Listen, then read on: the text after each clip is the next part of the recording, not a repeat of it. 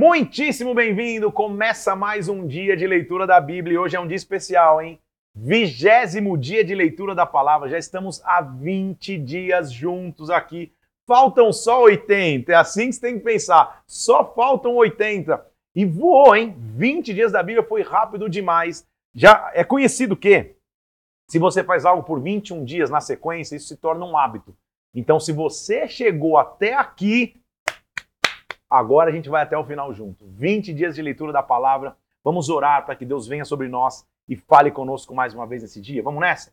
Pai, em nome do Senhor Jesus Cristo, nós colocamos nossas vidas em tuas mãos, pedindo que o Senhor venha, fale conosco de maneira clara a tua vontade, meu Deus. Abre o nosso entendimento agora para que nós escutemos a tua voz através da palavra. Como é rico demais, Senhor, como nós aprendemos como somos constrangidos, Senhor, corrigidos, mas também impulsionados, Senhor, através da palavra de Deus. Por isso, vem, fala conosco mais uma vez, eu te peço aqui, em nome do Senhor Jesus Cristo, em nome de Jesus. Amém. Estamos vendo então como que Deus sempre tem uma, uma opção de redenção. A gente viu a corrupção do homem em, em juízes, a gente viu como através da vida de Ruth ele, ele, ele, ele mostra um caminho de redenção. Inclusive, Ruth é quem inicia a linhagem de Davi. E a gente terminou ontem vendo como que ele vai começar a restaurar o sacerdócio no sentido profético agora. Agora não é mais o sacerdote, nem sumo sacerdote, ele vai começar a levantar profetas que vão representar a, a, a presença de Deus ao povo. Começando-se aqui, e a gente viu ontem uma mulher que viveu impossibilidade, chamada Ana, e Deus escutou a sua oração, ela dá à luz a um filho chamado Samuel. Esse menino nasce e ele tem um voto com Deus e ele é entregue a Eli para que cresça no templo, para que cresça na casa de Deus, para que cresça aprendendo os princípios do reino. A corrupção era tanta que os filhos de Eli corrompiam o sacrifício, pegavam da oferta que não podiam pegar. Era uma corrupção total os filhos de Eli. Então vai começar a entender como Deus vai levantar a restauração do profético através de um homem. Capítulo 3, começa a nossa leitura hoje, 1 Samuel, capítulo 3, versículo 1, diz assim: O jovem Samuel servia ao Senhor perante Eli. Naqueles dias, a palavra do Senhor era muito rara, as visões não eram frequentes. Essa é a figura da apostasia. Palavra rara, visões não frequentes. Samuel um dia estava deitado, perdão, Eli estava deitado, versículo 3. Estando deitado no lugar acostumado, o sacerdote Eli, os olhos já começavam a se escurecer a ponto de não poder ver. É uma figura física, mas também espiritual, de que já não havia mais visão. O sacerdote, que deveria ser aquele que, escutar, que escutava de Deus, já não escutava mais o Senhor. Só que Samuel está dentro do mesmo templo. E tendo deitado-se Samuel, versículo 3, no templo, em que estava a arca, antes que a lâmpada se apagasse, o Senhor chamou o menino Samuel. Deus vai começar a, a assumir, como sempre tem, o controle da história. A arca está ali, já não há nenhum preceito sendo cumprido. Os filhos de Eli, na verdade, a, a, a continuidade sacerdotal está totalmente corrompida. E o Senhor vai chamar Samuel. E diz a Bíblia que ele chama o menino dizendo: Samuel, Samuel. E ele responde, versículo 4: Eis-me aqui. Ele corre para Eli e fala: Eli, estou aqui. O que, que, você quer? E ele fala: Não, não te chamei, não. Vai dormir. Samuel deve falar: Meu Deus, o que está acontecendo? Pela segunda vez, versículo 6: Tornou a chamar a Samuel. Ele se levantou, foi para Eli, ele falou: Não, eu não te chamei. Por quê? Versículo 7: Samuel ainda não conhecia o Senhor, ainda não tinha sido manifestada a palavra do Senhor. Calma, meu, calma aí, deixa eu, deixa eu entender. Samuel é um menino que está crescendo do lado do sacerdote como que ainda não tinha sido manifesta a palavra do Senhor para ele. Eli é o exemplo de um sacerdote adormecido, de um sacerdócio que não cumpria sua função. Por isso que os seus filhos estavam corrompidos.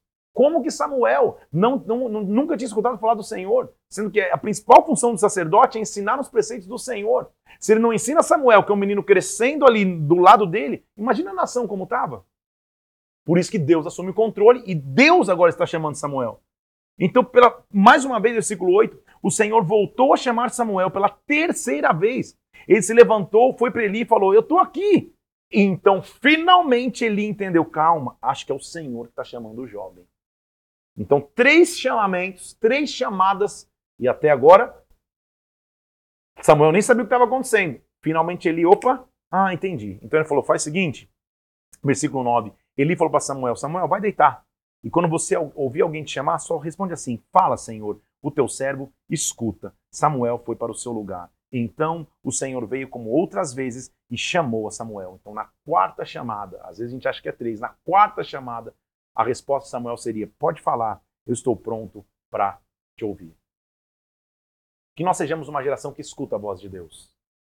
Que no meio da, da, de um sacerdócio que está totalmente apático, apóstata, morno, que não faz nada em relação ao legado que tem que ter da presença de Deus, nós possamos ser a geração de Senhor, fala, eu estou aqui para te ouvir, eu quero ouvir tua voz, eu quero ouvir as tuas direções. Fala, o teu servo ouve, diz no versículo 10. Então o Senhor falou para Samuel: Samuel, eis que eu vou fazer uma coisa em Israel, que todo que ouvir vai tinir nos seus ouvidos. Eu vou suscitar contra Eli o que eu falei a respeito da sua casa. Eu vou começar e vou cumprir. Eu vou julgar a casa de Eli. Essa casa de, de, de Eli nunca lhe será tirada a iniquidade, nem o sacrifício, nem com oferta de manjares. Não tem como a casa de Eli ser levantada como sacerdote.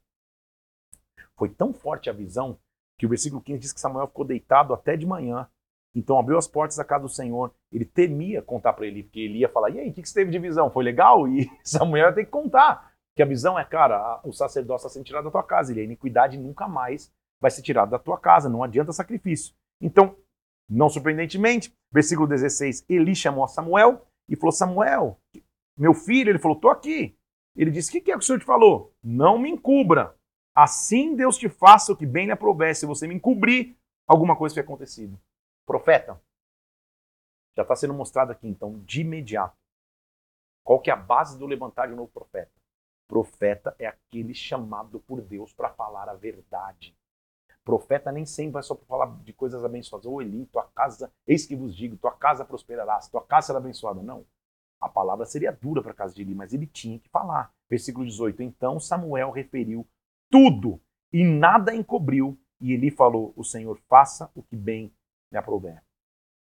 Crescia, versículo 19, Samuel, o Senhor era com ele, e nenhuma das suas palavras deixou cair em terra de todo Israel, de Dan até Berseba, conheceu que Samuel estava sendo confirmado como profeta pelo Senhor.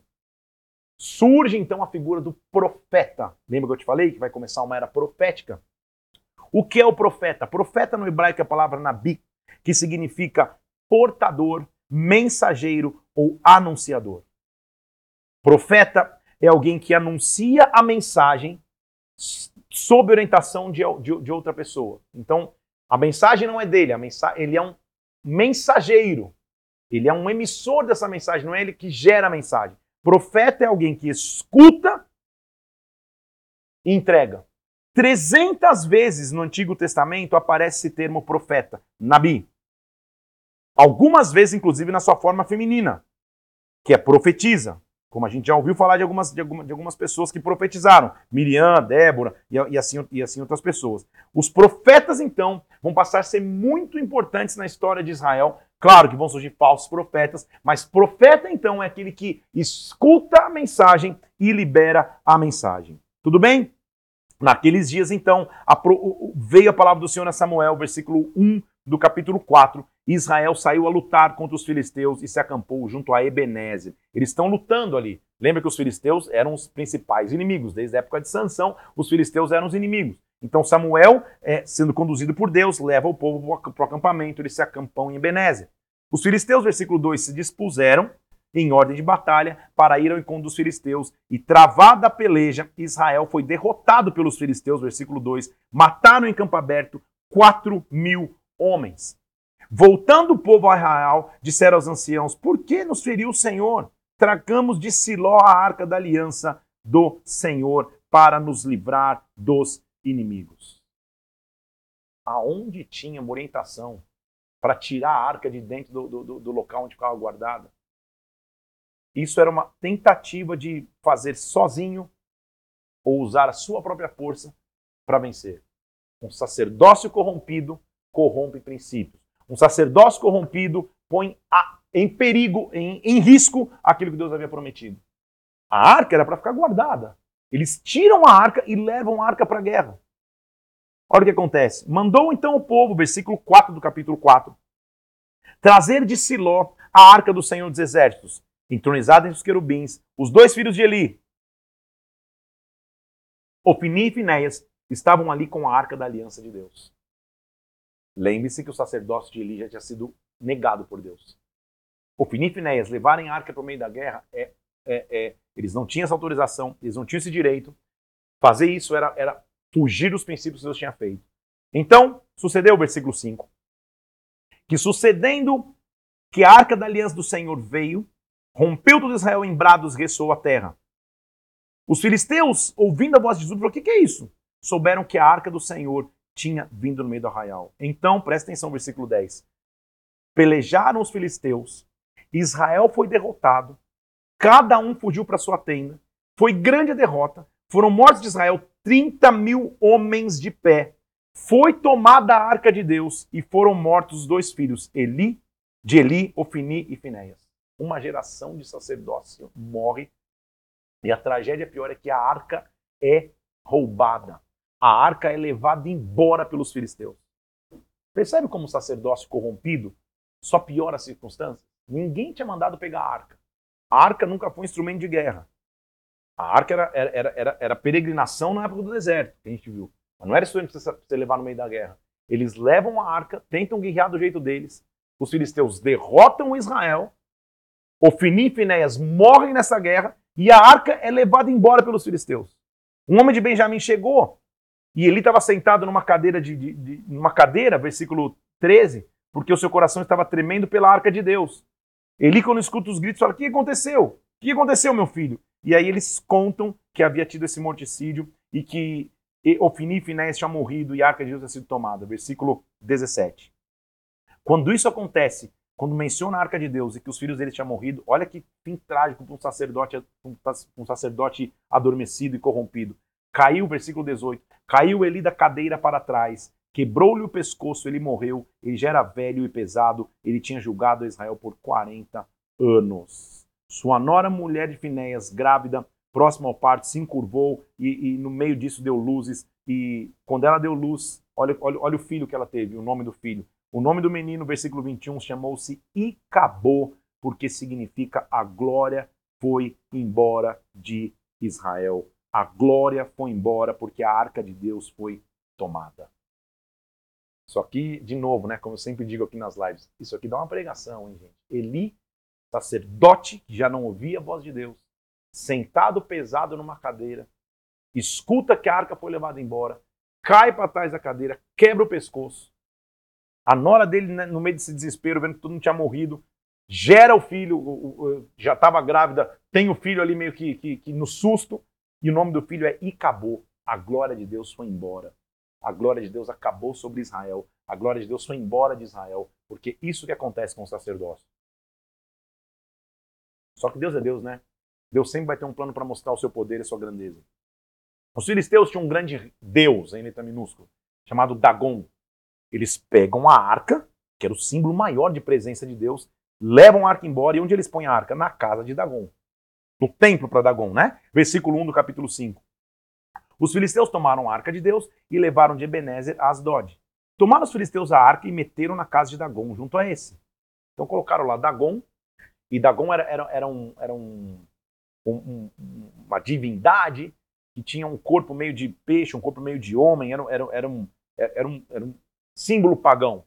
Eles põem lá a arca junto com Dagon, como se fosse agora a gente tem os melhores símbolos aqui de presença divina, Dagon e a arca. Mas olha o que acontece, versículo 3. Levantando-se de madrugada os, os, os, os filisteus, estava caído Dagon com o rosto em terra diante da arca do Senhor, tomaram e colocaram de novo no seu lugar. Então, olha, vai mexer com a arca para você ver, vai mexer com a presença de Deus. Então eles colocam lá a arca do lado de Dagon. Ninguém mexe. Quando eles chegam no dia seguinte, buf, a, a, Dagon está caído com a cara no chão e a arca está intacta. Eles levantam de madrugada e no dia seguinte, versículo 4, Dagon tinha caído de bruços diante da arca do Senhor. A cabeça de Dagon e as suas mãos estavam cortadas, tinha ficado só o tronco. Vê se é poderoso mexer com a presença de Deus. Tá falando, ah, vocês vão mexer com a minha presença? Vocês acham que os filisteus vão roubar minha arca assim não vai, e, e tá tudo tranquilo? O Deus de vocês, Dagon, vai se curvar diante de mim, vai cair diante de mim com mãos cortadas, cabeça cortada, vai ficar só o tronco. Então a mão do Senhor, versículo 6, castigou duramente, os assolou, os feriu de tumores, tanto em Asdod como em todo o seu território. Quando os homens lá viram isso, falou: pelo amor de Deus, versículo 7, não fique conosco a arca do Deus de Israel. Sua mão é dura sobre nós, sobre Dagon, o nosso Deus. Então enviaram mensageiros aos príncipes dos filisteus e disseram: olha, o que a gente faz com a arca? Que foi levado do Deus de Israel e levaram até Gate. Desde depois de terem levado a mão do Senhor contra aquela cidade, o feriu com grande terror, feriu aquela cidade, haviam tumores. A arca passou a ser um BO. Filisteu ficava com a arca, se enchia de tumores, se enchia de doenças, porque é, é, é, Deus estava mostrando o seu poder. Então, é, versículo 1, versículo 11, deixa eu ler do capítulo 5. Enviaram mensageiros filisteus dizendo: Calma aí, gente, vamos devolver a arca do Deus de Israel que ela volte para o seu lugar, para que não mate mais a nós nem o nosso povo, porque havia terror e morte em toda a cidade. A mão de Deus castigara duramente ali. É óbvio, a arca era a expressão clara do poder de Deus. E, e lembra dessa arca, gente, que ficava lá dentro do tabernáculo, na divisão do véu. Agora ela está na casa de Dagon, no meio dos filisteus, e virou uma batata quente. Todo mundo que pegava essa arca aí era um, era um BO. Até que os filisteus falaram: vamos devolver esse negócio aí. A gente mexeu com o que a gente não tinha que ter mexido. Então, versículo 6, versículo 1, perdão, do capítulo 6. Sete meses teve a arca do Senhor na terra dos filisteus. Eles chamaram os sacerdotes, adivinhadores, falaram: o que, que a gente faz? Eles falaram: vamos fazer o seguinte, não vamos devolver a arca vazia, vamos, vamos enviar uma oferta de culpa, vamos pedir perdão pelo que a gente fez. Vamos fazer um carro novo, vamos colocar crias, vamos colocar a arca num, num cofre, vamos devolver de alguma maneira. Colocar a arca num carro, e aí fizeram até é, é, estátuas pagãs, ratos de ouro, tumores, para tentar oferecer perdão. Cada vez que eles estão ali, a arca está sendo devolvida. E aí, e aí agora eu vou entrar num, num, num, num momento importante aqui, vamos lá. A arca, é, deixa eu ler aqui. Hum, deixa eu ler tudo aqui então, vamos lá. Versículo 14 do capítulo 6. Havia uma grande pedra, fenderam em madeira o carro, ofereceram vacas ao Senhor no holocausto, eles estão fazendo sacrifício para tentar devolver a arca. Os levitas, versículo 15, desceram a arca do Senhor, também o cofre, colocaram sobre uma grande pedra, viram cinco príncipes dos filisteus e voltaram no mesmo dia. Ok. Então os filisteus conseguiram devolver a arca. Só que agora tinha que ter um protocolo para cuidar dessa arca. Versículo 19: Feriu o Senhor os homens de Bet-Semes porque olharam para dentro da arca. Sim, feriu 70 deles e o povo chorou porque tinha, feito, tinha sido feito grande morticínio entre eles. Então calma aí. Eles estão tentando devolver a arca. E Deus está mostrando que não é de qualquer jeito. Olharam dentro da arca, lá só de olhar dentro da arca, já 70 caras morreram. Versículo 7. Vieram os homens de Kiriat Jeraim e levaram a arca do Senhor para a casa de Abinadab. Consagraram Eleazar o seu filho para que guardassem a arca do Senhor. Então a arca foi roubada pelos filisteus, só deu tragédia. Foi devolvida, tentaram ser meio irreverente com a arca, olhar dentro dela para ver o que tinha. Morreram 70 só de olhar Agora a arca foi devolvida para uma casa de Abinadab para ser reconsagrado, e um sacerdote foi separado para cuidar da arca. Naqueles dias, versículo 2 do capítulo 7, a arca ficou em Kiriat Jeraim tantos dias que se chegaram a 20 anos.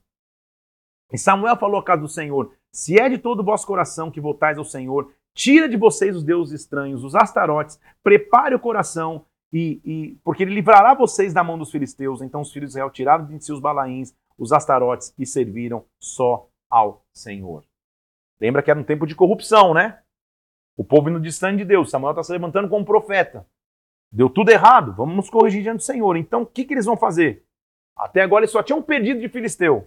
Disse o Senhor: Congregai todo Israel em Mispá e orarei por vós. Eles se reuniram em Mispá, tiraram água e derramaram perante o Senhor, jejuaram e disseram: Pecamos contra o Senhor, e todo o povo estava ali reunidos. E reunidos, os filhos de Israel disseram a Samuel: Não cesses, versículo 8, de clamar ao Senhor nosso Deus para que ele nos livre das mãos dos filisteus. Esse trecho é lindo, gente. Por quê? É um povo de novo vendo como eles tinham que se aliançar e ter compromisso com Deus. Até agora, era tudo meio atrapalhado, né? Os filhos de Eli tentaram pegar a arca, levaram a arca de qualquer jeito, a arca foi sequestrada, os filisteus falaram: que confusão essa arca aí, só está trazendo doença para a gente devolver a arca. Devolver a arca totalmente sem, sem qualquer reverência. O povo tentou olhar dentro da, da arca, morreu 70. Agora, calma, aos poucos está se restaurando o princípio. A arca fica na casa de um cara chamado Abinadab, que, que separa um homem chamado Eliezer para cuidar da arca, e agora eles estão restaurando o princípio do que é clamar a Deus. Através de Samuel, que é um profeta, vamos nos unir em Mispá e vamos clamar ao Senhor. Olha o que diz o versículo é, 8. Não para de clamar para que a gente seja livre. Samuel, presta atenção no versículo 9, tomou um cordeiro que ainda mamava, sacrificou em holocausto ao Senhor, clamou Samuel ao Senhor e o Senhor abençoou a Israel. Há quanto tempo a gente não lia um versículo que falava de holocausto e sacrifício, hein, gente? Finalmente, depois de tanto tempo, está se reavendo o princípio. Enquanto Samuel oferecia holocausto, os filisteus chegaram à luta contra Israel. Mas o Senhor trovejou naquele dia com um grande estampido sobre os filisteus e aterrou-os de tal modo que foram derrotados diante dos filhos de Israel. Deus é poderoso, Deus é misericordioso. Bastou restaurar o sacrifício, bastou restaurar a aliança e os filisteus foram derrotados. Saindo de Mispá, os homens de Israel perseguiram os filisteus, os derrotaram até abaixo de Betcar. Samuel pegou uma pedra, colocou entre Mispá e Sem e consagrou aquela pedra, dizendo: Ebenezer, até aqui nos ajudou o Senhor. Frase famosíssima também, talvez você não conhecesse o contexto. Finalmente ele está voltando a cuidar de Israel. Assim os filisteus foram abatidos, nunca mais vieram ao território de Israel, porque foi a mão do Senhor contra eles todos os dias de Samuel.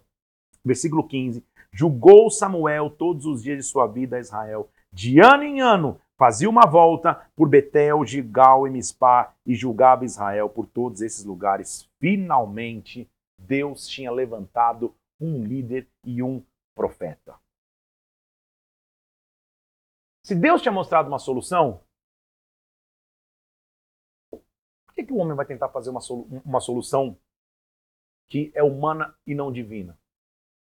Deus já estava mostrando então que o modo que ele ia passar a operar com os seus filhos não era mais com juízes, que eram líderes militares e civis, mas pelo contrário, era uma coisa muito mais profunda.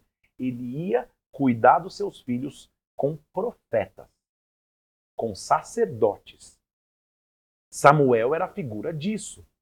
Ele era, graças a Deus, a figura de redenção de presença, de restauração do sacerdócio que era necessário para que o povo caminhasse. Ok? Só que, surpreendentemente, no capítulo 8, os israelitas começam a pedir a Deus um rei.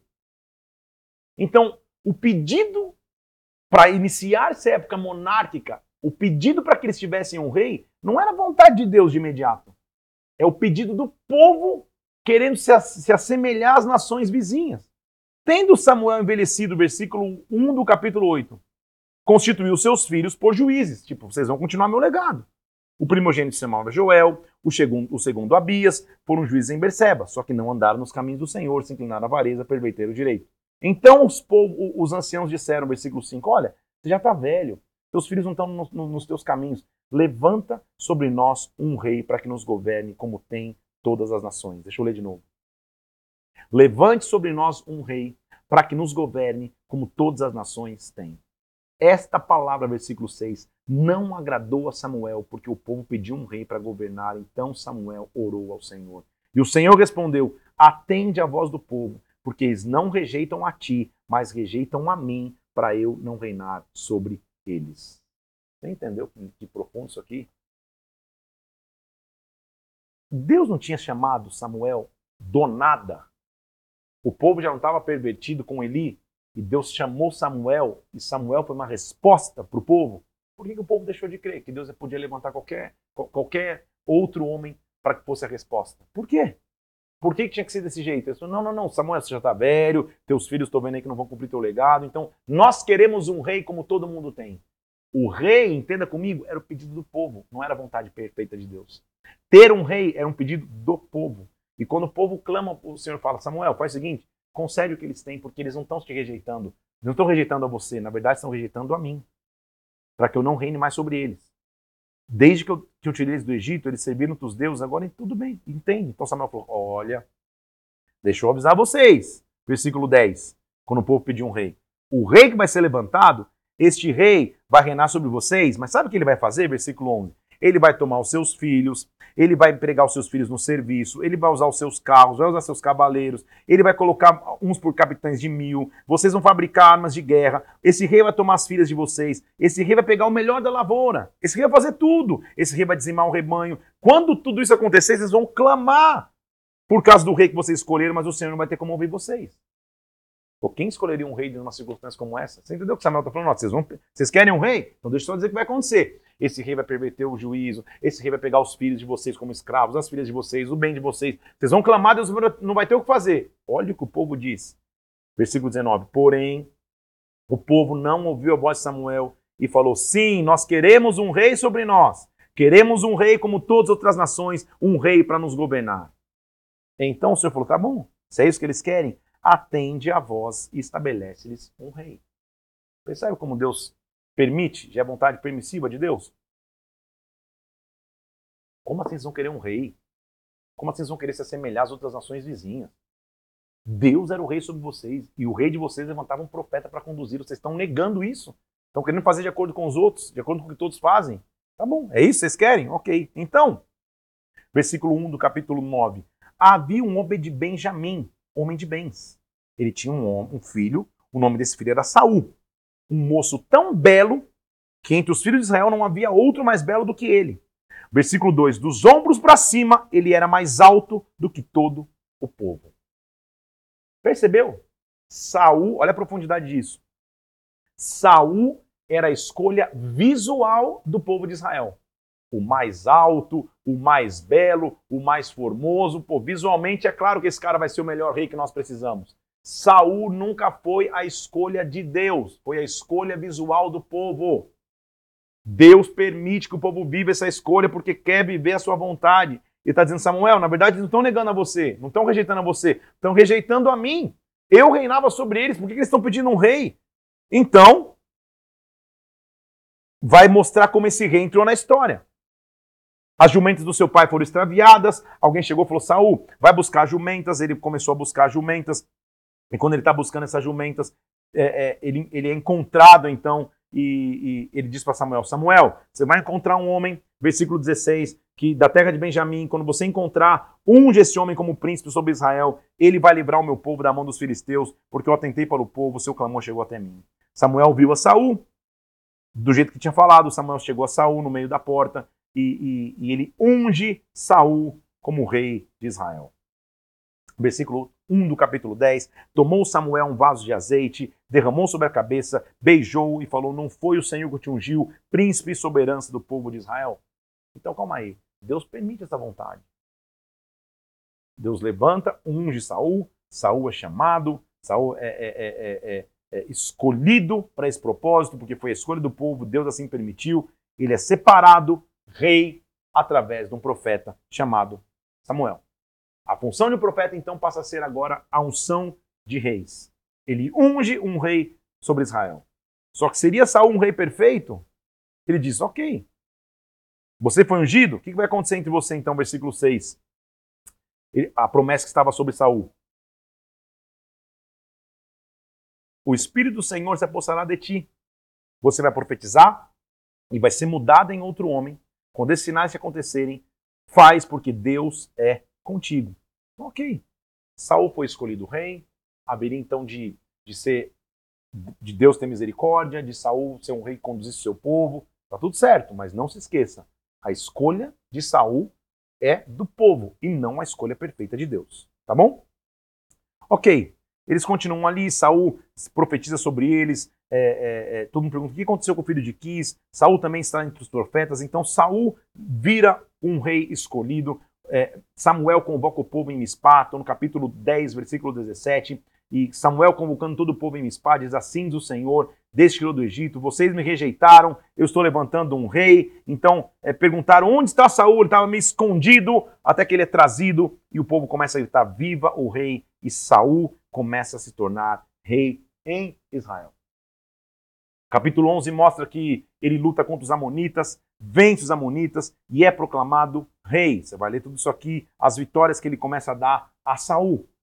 Só que vamos ler, vamos ler o 11 para não ficar tão, tão, tão difícil a leitura para você. Eu vou ler um pedacinho do 11 para você, tá? Então, é, ele, ele ganha, diz o versículo 12 do capítulo 11, é, disse o povo a Samuel, reinará sobre nós Saul? Traga ele aqui para que nós o matemos. Então Saul disse: Hoje ninguém será morto, porque no dia de hoje o Senhor salvou Israel. Todo o povo foi para Gilgal. Proclamaram Saul o seu rei perante o Senhor. E Saul muito se alegrou com todos os homens de Israel. Ele efetivamente se torna rei. Então Samuel falou para todo Israel: Olha, eis que eu ouvi a vossa voz em tudo que vocês me disseram, pedindo um rei. Agora está um rei sobre vocês. Eu já estou velho. Agora vocês vão ficar com esse rei. O Senhor é testemunha que nada foi encontrado nas minhas mãos. Deus é testemunha, ou seja, a nação agora não está mais na mão de um profeta, agora a, a, a nação estaria está na mão de um rei.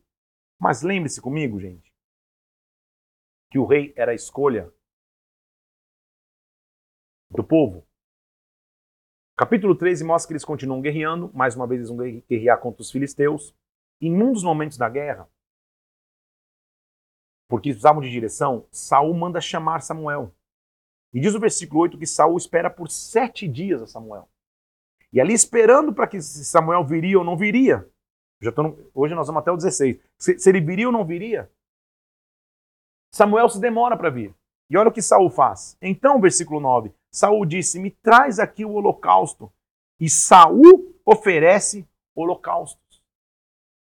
Então, de novo, Desde que ele foi escolhido rei, voltando aqui no capítulo 9, quando ele vai buscar as, as, as, as jumentas estavam extraviadas, ele é encontrado, Deus diz: Vai cair o meu espírito sobre você, você vai se tornar um novo homem. Capítulo 10, quando Samuel joga o óleo na cabeça dele, ele é ungido rei, ele, ele, ele, é, ele é chamado entre os profetas, mas na verdade profetiza uma vez só. Ele é confirmado por toda a nação. Tá tudo bem, tudo bem, você vai reinar. Só que uma coisa ele, ele não podia fazer: achar que ele podia ter funções sacerdotais. Ele jamais poderia ter oferecido holocausto. Ele era rei. Ele tinha que continuar respeitando o sacerdócio e a profecia vinda através de Samuel. Porque ele chama Samuel, Samuel se demora, ele espera sete dias. Ele fala: ah, deixa eu mesmo oferecer o holocausto. Quando ele acabou de oferecer o holocausto, chegou Samuel, capítulo 13, versículo 10. E quando Samuel chega para ele fala: Ei, o que, que você fez? Respondeu só: Estou vendo que o povo estava aqui espalhado e que você já não via, que os filisteus estavam aqui. Então, forçado pelas circunstâncias, eu ofereci, eu ofereci o local. Então Samuel disse a Saul: Você procedeu neciamente. Estou no versículo 13 do capítulo 13. Em não guardar o mandamento do Senhor, você teria agora sido confirmado rei sobre Israel para sempre. Numa falha que ele toma, achando que ele seria acima do bem e do mal, que ele podia também oferecer holocaustos, que ele não era sacerdote, ele era rei, escolhido pelo povo, era rei. O Senhor reprova o seu reinado. Então, versículo 14: A partir de agora não se levantará o seu reino, porque você, o Senhor buscou para si um homem que lhe agrada e ordenou que seja príncipe todo o seu povo, porque você não guardou o mandamento que o Senhor te ordenou. A partir de agora vai começar a entrar na história a oportunidade de redenção de Deus para o homem. Resumindo tudo aquilo que a gente leu hoje aqui, então, em 1 Samuel. Deus levanta Samuel como uma opção de restauração profética. Deus sempre. Você percebeu? Já, já conseguiu perceber no vigésimo dia aqui que a história da Bíblia, da Bíblia é Deus sempre vai dar opções de redenção? Então, Samuel era opção de restauração sacerdotal e profética. Na casa de Eli, aquela, aquela, aquele afastamento completo da presença de Deus, dos preceitos de Deus, Deus levanta em Samuel uma opção. Estava tudo certo, a nação ia ser conduzida sempre por profetas que ouviriam de Deus, conduziriam o povo. O povo vendo Samuel envelhecendo, fala: não, nós queremos um rei, tem que ser do nosso jeito, nós queremos da nossa forma.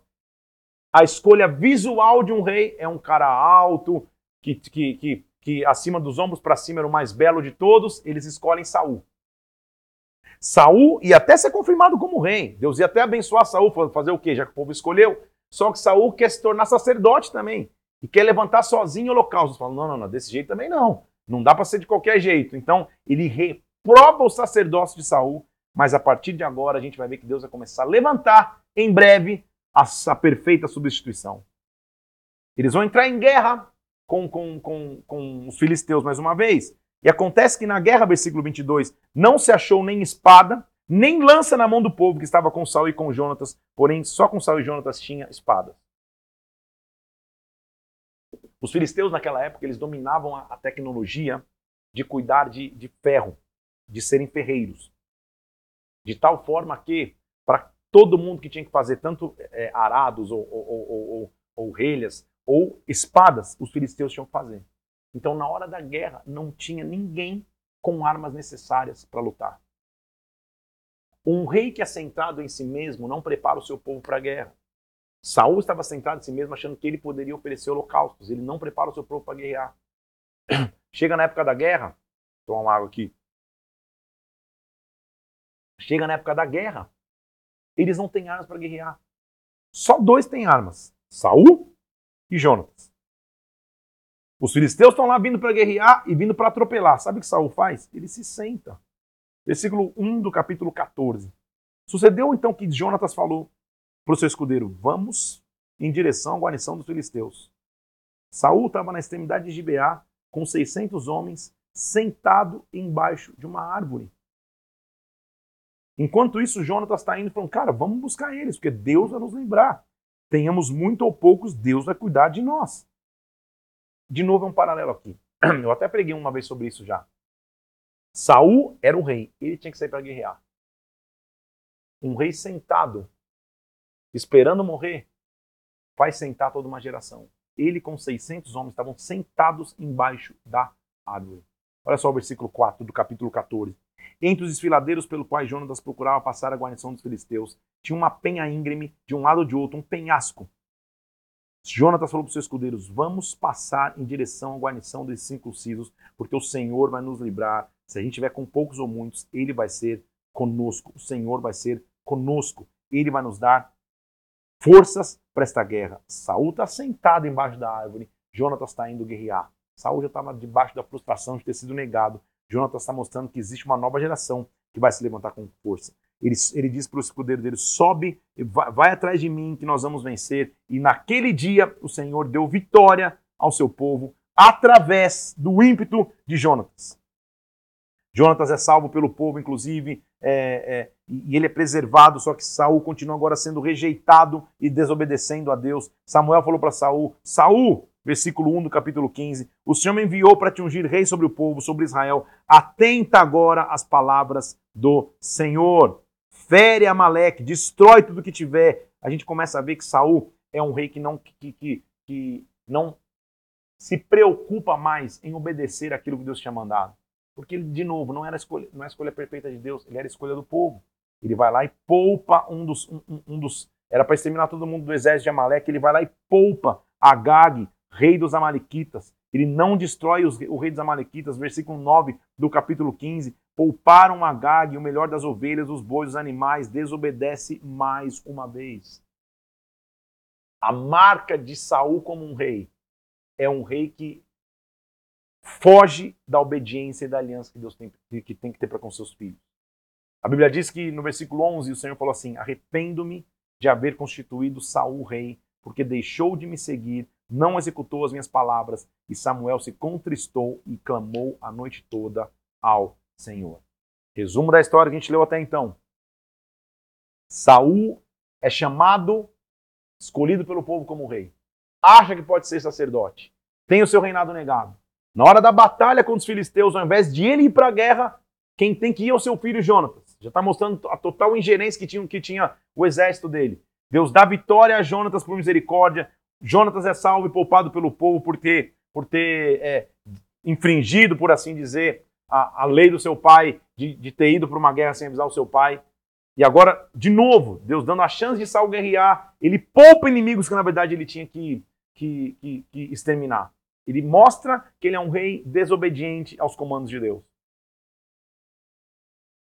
Deus diz: a partir de agora eu me arrependi. O arrepender não é remorso, já te ensinei isso. Arrepender é falar, cara, Estou tendo misericórdia do povo, me arrependi, não dá para ficar desse jeito. Então, é, Deus vai começar a levantar uma substituição.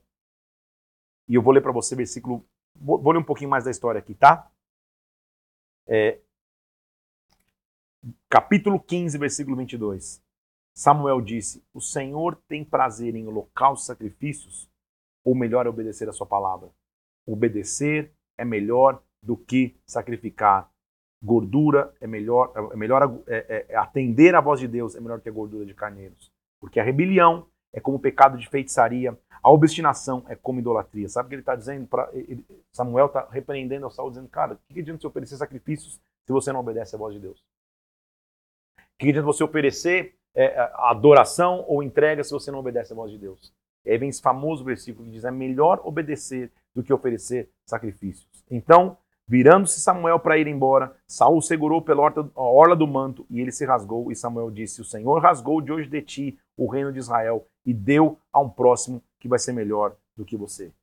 Samuel mata Agag, o profeta faz o que o rei tinha que fazer e acabou então o reinado de Saul. Ele foi negado por Deus. Saul então é a expressão de um rei que eleito pelo povo teve a chance de confirmar seu reinado mas a desobediência à voz de Deus o faz ser reprovado pelo próprio Deus. Como Deus sempre tem uma restauração, como Deus sempre tem uma chance de recomeço, vai entrar na história agora aqui, na narrativa bíblica, aquele que vai ficar conosco por alguns momentos aqui da narrativa a partir de então, um homem vindo da casa de Jessé. Vou me focar agora no capítulo 16, 1 Samuel, versículo 1. Disse o Senhor a Samuel: Samuel, até quando você vai ficar tendo pena de Saul? Eu já rejeitei Saul. Encha o teu chifre de azeite e vai. Eu vou te enviar a Jessé, o belemita, ou seja, ele é de Belém, porque dentre os filhos de Belém eu provi um rei. Detalhe, hein? Saul era da tribo de Benjamim. A promessa que vinha desde Gênesis 49, quando, quando é, Israel proferiu bênção para os seus filhos é que Judá teria o cetro de comando. Então o rei verdadeiro teria que vir de Judá. Deus está corrigindo então o plano, porque ele nunca perde o controle, dizendo: Samuel, faz o seguinte, vai para a casa de Jessé. Ele é de Belém. Belém é região de Judá. De lá eu vou levantar um rei. Samuel falou: Como que eu vou? Saul vai saber e vai me matar. E o Senhor falou: Faz o seguinte, pega um novilho e fala que você vai sacrificar o Senhor. Convida Jessé para o sacrifício, eu vou te mostrar o que você tem que fazer. Samuel fez o que ele tinha feito e foi até Belém, chegou para sacrificar. Então vai chegar o grande momento de escolha de um novo rei. Deus vai escolher agora. Só que Deus vai ensinar, e aí daqui a pouco eu vou surgir com a minha frase de hoje, da maneira que Deus escolhe. Lembre-se comigo como Saul foi eleito, eleito ou escolhido rei. A escolha era visual. E quando a escolha visual do povo aconteceu, só deu erro. Saul se transforma num rei que faz do jeito que quer, que sacrifica, que faz holocaustos. Saul não, não mata o inimigo que Deus pede para matar. Samuel que tem que corrigir e matar. Saul faz do jeito dele. Então a escolha visual nunca dá certo. Samuel está acostumado com essa escolha visual. Diz o versículo 6 que quando ele entra na casa de Jessé, ele viu a Eliabe. E quando ele vê a Eliabe, ele diz: certamente está perante o Senhor o seu ungido. A resposta de Deus para Samuel é a nossa frase de hoje. Não atente para a sua aparência, não atente para a sua altura, porque eu rejeitei. A nossa frase de hoje. O Senhor não vê como vê o homem. Essa é a frase de hoje. O Senhor não vê como vê o homem. O homem vê o exterior, o Senhor vê o coração. Esta é a frase que você tem que ter no, no, na, na tua vida e na tua história. A base de escolha de Deus não é visual. A base de escolha de Deus é o coração. Eliabe era o filho mais velho, era o filho mais forte, talvez. Samuel olha e fala, cara, com certeza, se é para escolher um da casa desse cara aqui, é esse. Ele fala, não, não, não, não, não. Não erre como o povo errou. Samuel, não escolhe visualmente. Escolhe de forma improvável. O Senhor não vê como vê o homem. Não é bom a gente saber que essa é a maneira que Deus nos escolheu? Que talvez aos olhos da sociedade você não seria o mais apto, você não seria o primeiro a ser escolhido, você não seria o que teria as maiores oportunidades, mas Deus te chamou, Deus escolheu, Deus separou. O Senhor não vê como vê o homem. O homem enxerga o exterior, Deus vê o coração. Passa o segundo filho, chamou Jessé Abinadab. O Senhor falou: também não é esse que eu escolhi. Chamou Jessé a Samar, também não é esse que eu escolhi. Então fez passar Jessé os seus sete filhos perante Samuel e o Senhor não escolheu nenhum destes. Vai começar uma linda história aqui. Sete filhos. Sete é um número bíblico de plenitude. Oito é um número bíblico de recomeço, de nova aliança. Sete filhos passam vai passar o oitavo. Então pensa bem. Samuel encheu um chifre de azeite, ele está pronto para derramar o óleo para escolher um novo rei. Já são sete. Ele fala, cara, acho que eu errei a casa. Porque até agora nenhum veio. Olha o que a Bíblia diz no versículo é, é, 11. Samuel fala para Jessé, Jessé, acabaram os teus filhos? Não tem mais nenhum? Olha a resposta de Jessé, gente. Ainda falta mais moço. Ele está apacentando as ovelhas. Samuel falou, chame-o, nós não vamos sentar na mesa se ele não vier. Você sabe o nome desse aqui, que daqui a pouco eu vou te mostrar. Mas olha a não importância que ele tinha. Se um profeta está visitando a casa de Jessé para ungir um novo rei, ou pelo menos chama todos os filhos para assistir, né? Esse menino que está aí, ele não foi. Não é que ele não foi considerado para ser rei, ele não foi convidado nem para assistir a coroação de um novo rei. Ele não era nem importante ao ponto de assistir, quanto mais ele ser considerado. Todos os outros filhos tiveram a chance de se pentear, se perfumar, se preparar, se apresentar diante do profeta. Esse aqui não teve chance nenhuma. Ele estava atrás das ovelhas, tosqueando as ovelhas do pai, apacentando as ovelhas do pai. Samuel fala: manda chamar. Se ele não vier, a gente não senta à mesa. Um menino que não era nem importante se torna o centro da festa.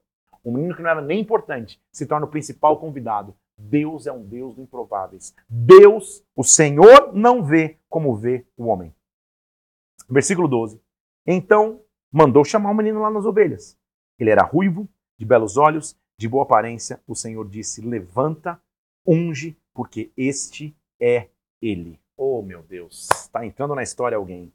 Tomou Samuel o chifre do azeite, ungiu no meio dos seus irmãos, e daquele dia em diante o Espírito do Senhor se apossou de Davi. Samuel se levantou e foi para Ramá. Está entrando na história Davi. Esta é a primeira unção que cai sobre este menino. Isso vai começar a nos ensinar agora. Esta é a primeira unção de Davi, porque mostra para mim que o Senhor não vê como vê um homem. Contudo, a primeira unção só inicia o processo. Ela só começa a caminhada. Tendo se retirado de Saul o espírito do Senhor, ele estava atormentado por um espírito. E os servos só falaram: calma aí, um espírito maligno enviado de Deus te atormenta. Manda buscar alguém que saiba tocar harpa. Porque quando você estiver meio ali endemoniado, com o espírito maligno te oprimindo, esse cara vai dedilhar a harpa e você vai sentir bem. Então Saul falou: manda buscar um homem que saiba tocar bem. Que saiba fazer o quê? Bem. Vou até grifar aqui: bem.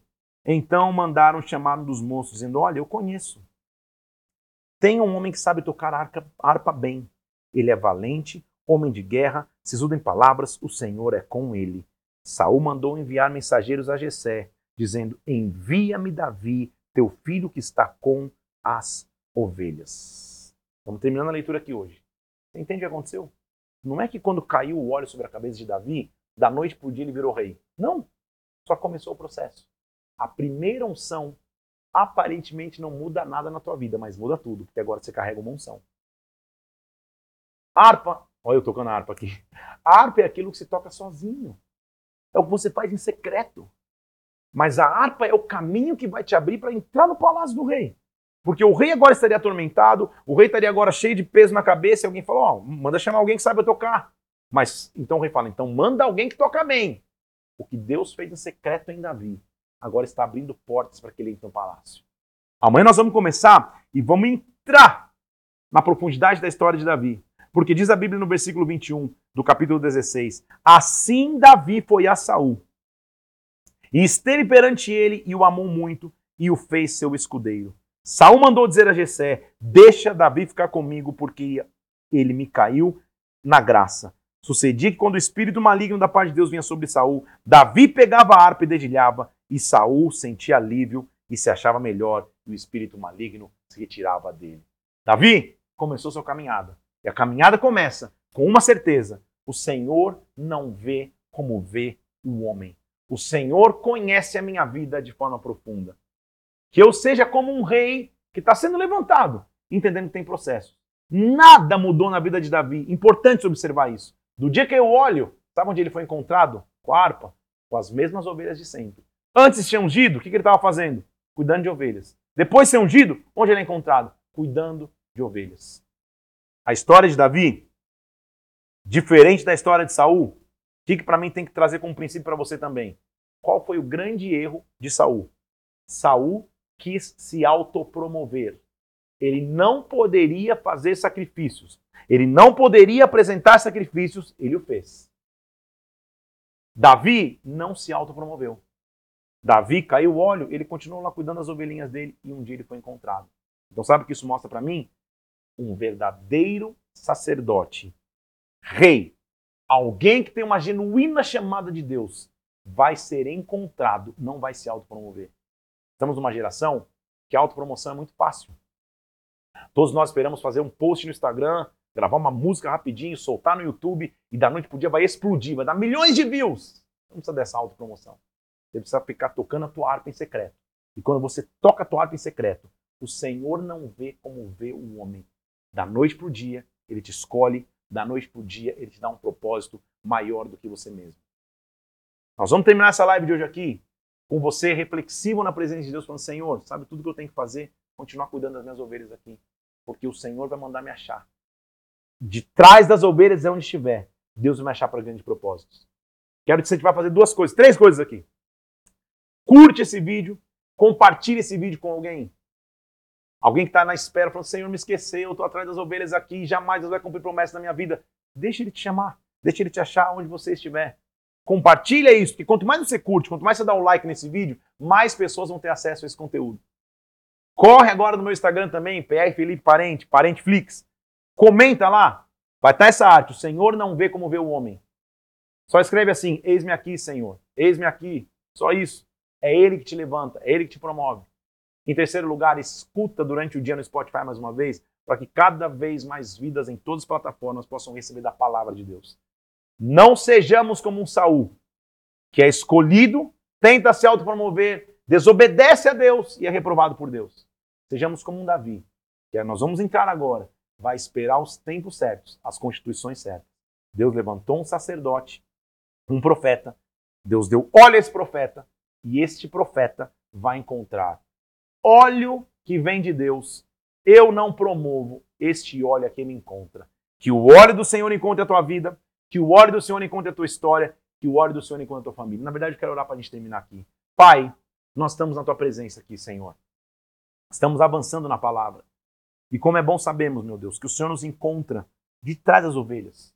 Pequenos, talvez, Senhor. Imperceptíveis, talvez, como era Davi na sua casa. Nem considerados como era Davi.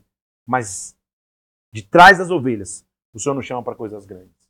Que cada um de nós não perca a força de continuar em secreto tocando a harpa, para que no momento certo o Senhor nos levante para propósitos sobrenaturais, Senhor. O Senhor não vê como o homem vê. Dá forças aos teus filhos, dá forças às tuas filhas aqui hoje, que recebam de ti a força necessária para guardar os tempos e as constituições que vêm do reino, em nome de Jesus Cristo. Não nos permita, Pai, ser como Saul, que, auto, que se autopromoveu, Senhor, que desobedeceu a tua voz, que foi negado por ti. Nós esperemos os teus tempos de constituição, em nome do Senhor Jesus Cristo, em nome do Senhor Jesus, em nome de Jesus. Amém. Quando o povo que escolheu um rei, só deu erro.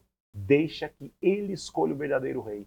Davi vai começar a se levantar e a partir de agora a gente vai ver quais foram os desafios da vida deste homem chamado Davi. Amanhã, dia de folga da leitura, domingo, dia de você descansar em família, recapitular tudo que você leu. Se prepare, amanhã conta, amanhã é 21 dia. Voltaremos na segunda-feira, no dia 22 da leitura da palavra. Deus te abençoe, Deus te guarde. O Senhor não vê como vê o homem. Fica na paz de Cristo. Deus te abençoe em nome de Jesus.